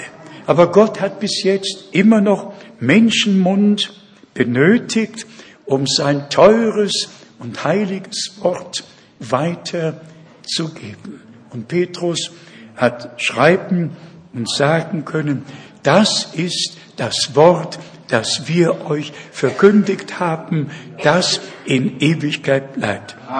Dank sei Gott, auch für die Erfüllung der Verheißung in unserer Zeit. Dank sei Gott für die Sendung seines Knechtes und Propheten. Dank sei Gott für die kristallklare Botschaft, die wir tragen dürfen, in alle Welt tragen dürfen. Seid gesegnet mit dem Segen des allmächtigen Gottes. Und Gott, der Herr, hat dafür Sorge getragen, dass wir die Botschaft gehört haben. Wir haben den Botschafter aufgenommen, die Botschaft geglaubt und sorgt euch um nichts. Glaubet und seid gehorsam, folgt dem Herrn. Er wird alles wohl machen. Wir werden an jenem Tage unanklagbar, ohne Flecken und ohne Runzeln vor dem Herrn erscheinen. Gewaschen im Blute des Lammes, im Blut des neuen Bundes und gereinigt im Wasserbad des Wortes. Ihr seid schon rein um des Wortes willen, das ich zu euch geredet habe. Macht euch keine Sorgen. Glaubet und wir werden gemeinsam die Herrlichkeit Gottes schauen. Ihm, dem allmächtigen Gott, dem lebendigen Gott, der heute noch derselbe ist, der heute redet und heute wirkt und uns so begnadigt hat, Anteil an der Verwirklichung seines vor Ewigkeit gefassten Heilsratschlusses teilzuhaben. Gott der Herr sei auch gelobt und hochgepriesen. Amen. Amen. Lasst uns aufstehen und beten.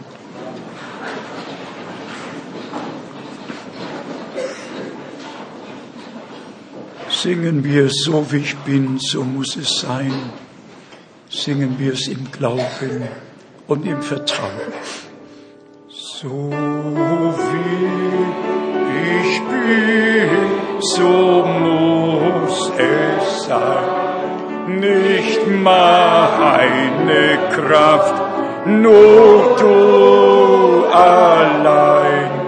Dein Blut wäscht mich von Sünden rein, o Gottes Lamm, ich Gott, ich Gott und wir geben die Ehre nur Jesus.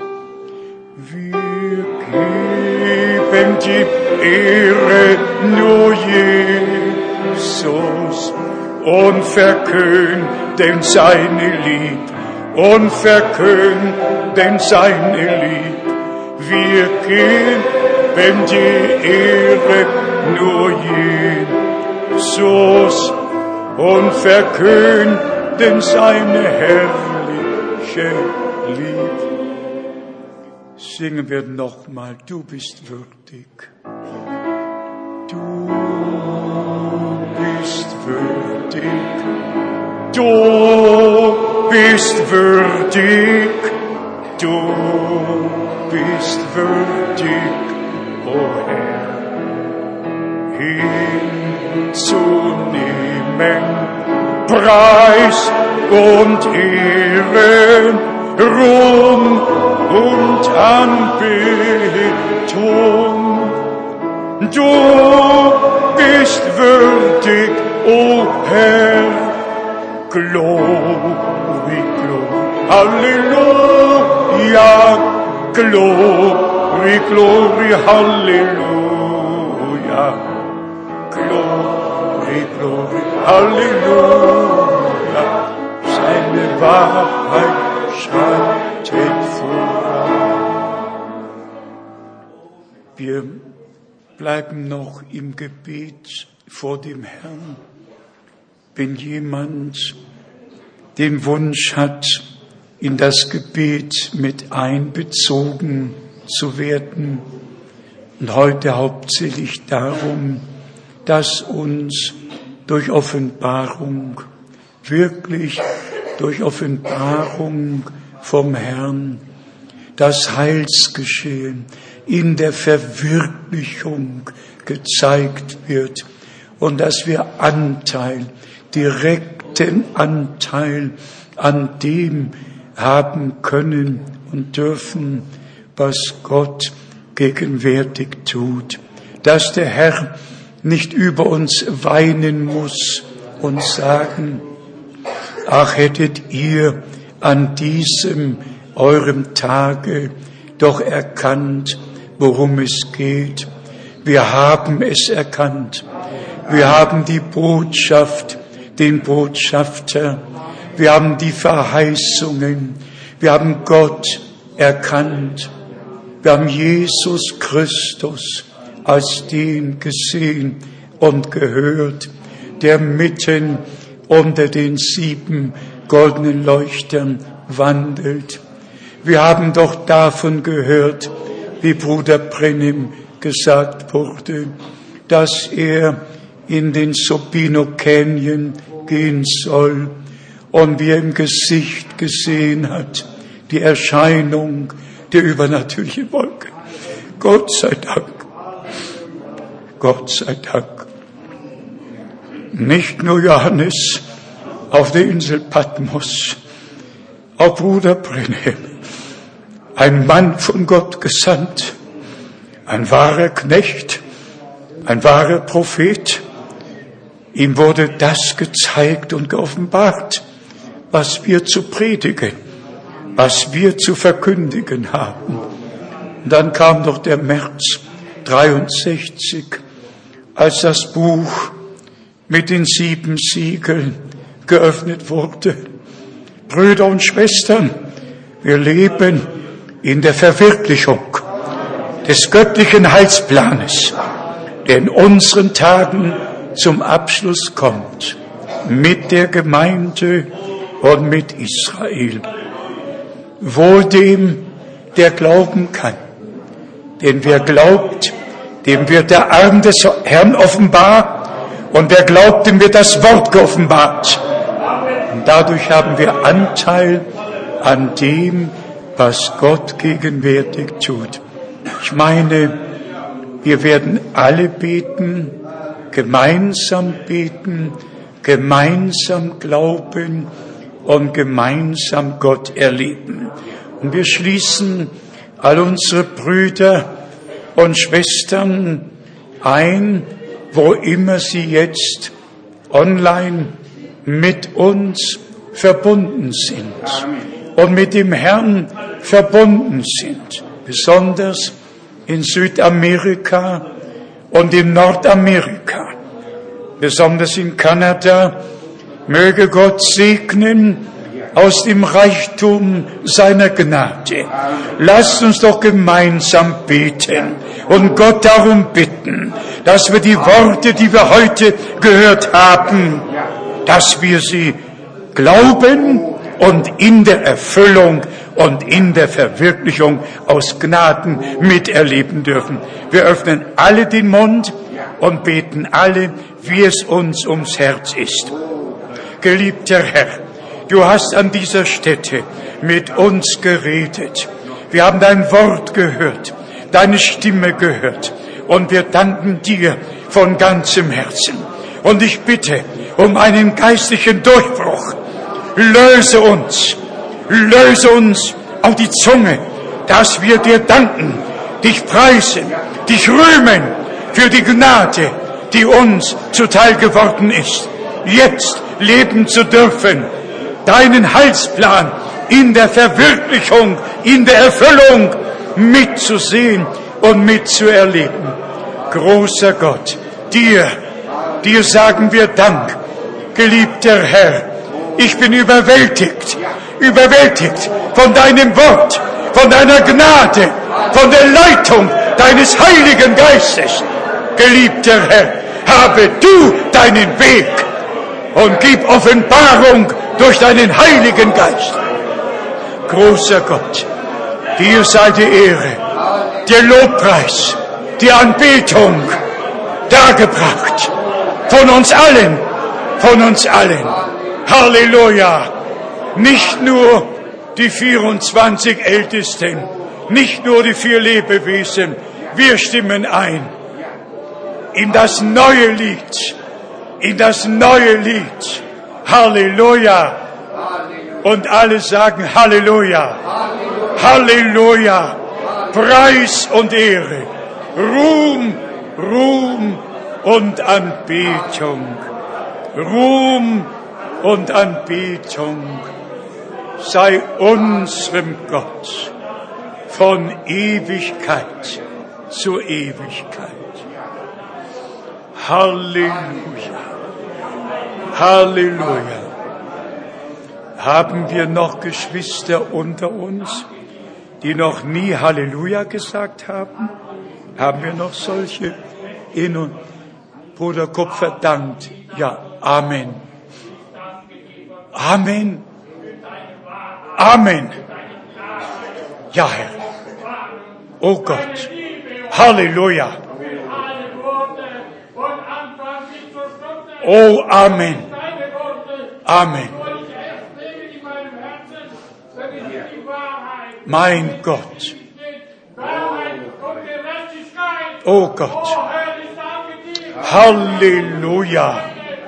Segne meinen Bruder. Segne meinen Bruder besonders. Oh Gott. Halleluja. Halleluja. Oh Gott. Oh Gott. Halleluja. Halleluja. Oh Gott. Mein Gott. Oh Gott. Mein Gott. Mein Gott. Halleluja. Mein Gott. Mein Gott. Mein Gott. Halleluja. Halleluja. Preis sei Gott. Preis sei Gott. Oh Gott. Oh Gott. Halleluja. Nochmals danken wir dir, geliebter Herr, für dein wunderbares, lebendiges, geoffenbartes Wort. Wir danken dir, dass derselbe Heilige Geist, der auf den Propheten ruhte, der auf Johannes dem Täufer ruhte, auf dir, unserem geliebten Herr, dieselbe Salbung ruhte auf Petrus und der Gemeinde und dann auf allen deinen Knechten, auf deiner gesamten Gemeinde. Möge die Salbung des Heiligen Geistes uns lehren, in alle Wahrheit hineinführen und geliebter Herr, ganz bewusst stellen wir uns unter die Deckung deines Blutes, unter die Leitung deines Heiligen Geistes, unter dein Wort, das allein unseres Fußes Leuchte geworden ist. Wir lehnen jede Deutung als Machwerk des Feindes ab. Deine Gemeinde ist aus deinem Wort entstanden. Du warst das Wort und wir sind das Wort in dieser Zeit, in der deine Verheißungen wahr werden. Geliebter Herr, habe du deinen Weg mit deiner Gemeinde. Ich danke dir für die Glaubensstärkung, die wir heute miterleben durften. Gelobt und gepriesen sei dein herrlicher Name. Rette, was verloren ist. Heile, was krank ist. Befreie, was gebunden ist. Und segne, und segne uns alle. Und nochmals, und nochmals sagen wir dir Dank für diesen Tag, den du gemacht hast. Halleluja. Halleluja. Wir geben die Ehre nur Jesus. Wir geben die Ehre nur Jesus und verkünden seine Liebe und verkünden seine Liebe. Wir geben die Ehre nur Jesus und verkünden sein herrliche Liebe. Amen. Amen. Ihr mögt euch setzen. Ich hatte euch keine Grüße aus Mazedonien abgegeben. Am letzten Wochenende war ich mit Bruder Momcelo Petrovic in Mazedonien und Gott hat viel Gnade geschenkt, sehr viel Gnade geschenkt. Besonders zwei Prediger haben ihr Herz geöffnet und in der Versammlung am Sonntag Vormittag waren doch etwa 150 Leute und das Wort des Herrn war mächtig und wir gehen einfach davon aus, dass es in allen ausrichten wird, wozu es gesandt wurde. Euch danke ich für alle Gebete. Möge Gott, Herr, zu seinem Recht mit uns allen kommen. Ja, welch ein Lied sollen wir singen? 20? 20. Lied Nummer 20. Großer Gott, Amen. Amen. Lass es uns heute von Herzen singen. Gott segne alle Geber, Gott segne alle Gaben. Lied Nummer 20.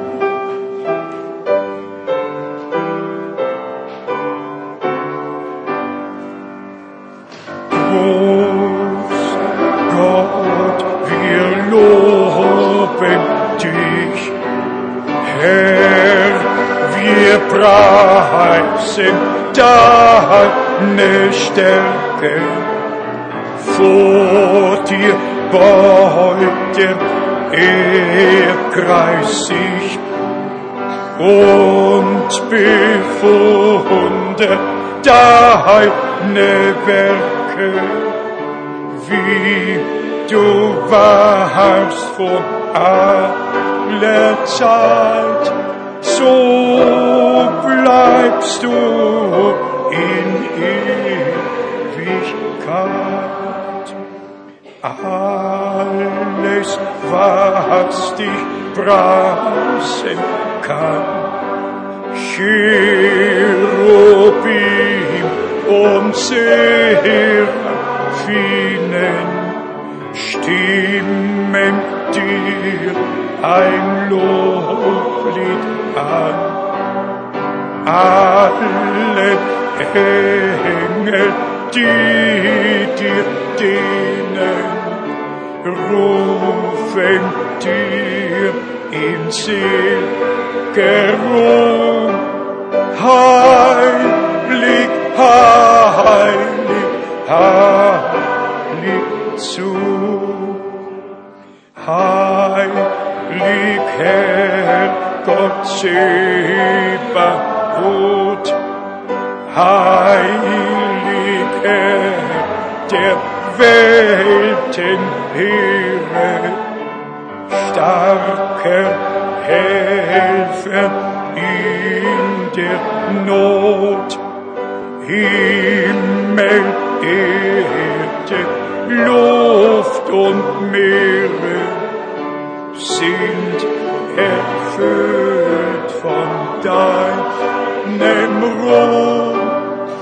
Alles ist dein Eigentum. Stehen wir auf. Sieh dein Volk in Gnaden an. Hilf und segne, Herr, dein Erbe. Leid es auch der rechten Bahn, dass der Feind es nicht verderbe. Hilf uns und flehen dich im Himmel möge sehen. Herr, erbar, erbarme dich über uns, Herr Gott, Segen, deine Güte zeige sich allen der Verheißung wegen. Jochen wir allein, lass uns nicht verloren sein. Wenn Brüder heilige Hände emporheben wollen, könnt ihr es jetzt tun und wir beten noch einmal. Geliebter Herr, du ewig treuer Gott, aus tiefstem Herzen, aus Dankbarkeit können wir solche Gesänge anstimmen.